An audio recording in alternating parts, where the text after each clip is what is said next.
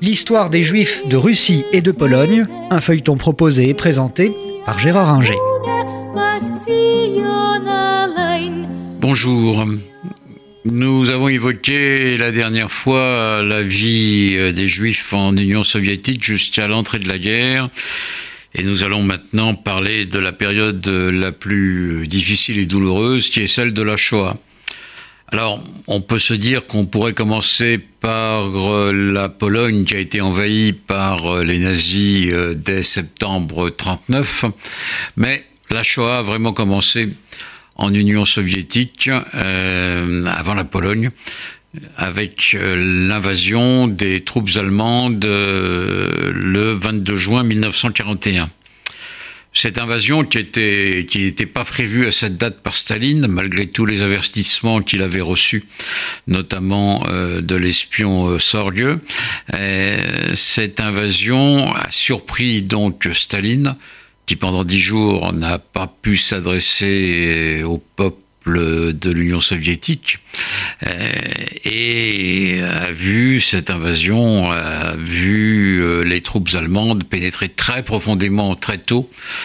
Euh, en, dans le sur le territoire de l'Union pour atteindre Moscou, où elle a été, où les troupes nazies ont été arrêtées en novembre 41, fin novembre. Donc pendant six, pendant cinq mois, euh, l'avance des troupes nazies a été considérable. Et dès les premiers jours, il y avait des bataillons euh, spéciaux, les Einsatzgruppen, euh, sur les trois fronts euh, qui étaient chargés euh, de liquider les Juifs. Les trois fronts étant le front nord avec des troupes qui se dirigeaient vers Leningrad, Saint-Pétersbourg, le front euh, du centre avec comme objectif Moscou et le front du sud euh, qui euh, visait l'Ukraine et devait aller jusqu'au minimum la Volga. Donc les Einsatzgruppen étaient composés contrairement à ce qu'on a cru pendant longtemps, non pas seulement euh, de SS, euh, mais euh, également de soldats de la Wehrmacht. Ces soldats n'étaient pas obligés d'appartenir à ces Einsatzgruppen dont la mission était de massacrer les juifs, mais beaucoup ont accepté ou se sont résignés à le faire.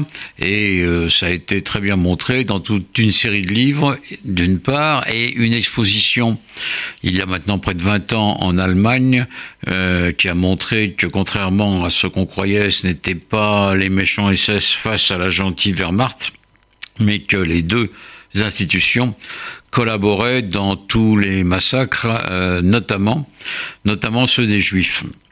Alors dès les premiers jours, dès leur arrivée, aussi bien dans les pays baltes qu'en Biélorussie euh, qu'en Ukraine, les Einsatzgruppen se mettaient à l'œuvre et euh, agissaient selon une méthode relativement simple. On, avait, on savait où étaient les Juifs qui vivaient encore pas vraiment en ghetto, pas vraiment dans des quartiers fermés, euh, mais qui étaient souvent regroupés dans les mêmes zones. Donc euh, on les raflait, on les faisait monter dans un camion après les avoir copieusement battus, avec l'aide d'une partie de la population locale, et on les emmenait dans la forêt euh, pour euh, les obliger à creuser des fosses avant qu'ils soient fusillés devant ces fosses. La population locale participait largement à ces massacres, qu'il s'agisse des Lettons, des Lituaniens, des Biélorusses et des Ukrainiens, les plus acharnés sans doute étant les Lettons et euh, les euh, Ukrainiens, euh, parce que ces populations locales avaient accueilli chaleureusement les troupes nazies, espérant se libérer ainsi du joug soviétique qui n'était pas non plus particulièrement sympathique, et pensaient que les Juifs avaient tous rejoint le régime euh, bolchevique, ce qui est faux, mais on avait effectivement dans les cadres du NKVD, la police euh, politique, ou euh, dans les cadres du parti, euh, beaucoup de juifs, euh, beaucoup de juifs présents. Et donc euh, les massacres ont été menés constamment avec l'appui des populations locales. Alors les fosses, euh, il y en a eu des dizaines et des dizaines, sinon des centaines, et euh, les massacres les plus connus sont ceux de la forêt de Polnar, dans les pays baltes, euh, et le ravin de Babillard, à côté de Kiev. Babillard, qui a été commémoré en 1961 par un très beau poème euh, d'Evtuchenko. Euh, ces massacres ont concerné euh, plus d'un million de juifs de toute la zone. Ça correspondait à l'ancienne zone de résidence et ils ont été commis, comme on l'a dit, avec l'appui des euh, populations locales.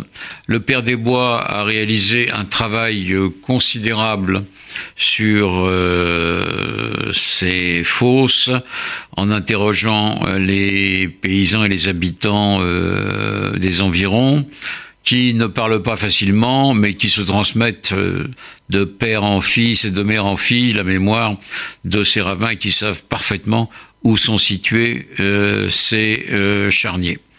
Donc on peut dire véritablement que la Shoah a commencé et s'est déroulée euh, en Union soviétique d'abord, et là on compte plus euh, d'un million euh, de victimes.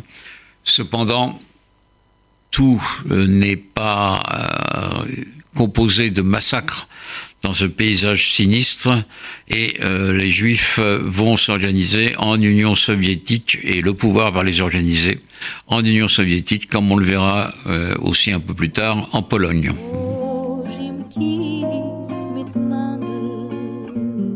C'était l'histoire des juifs de Russie et de Pologne, un feuilleton proposé et présenté par Gérard Inger.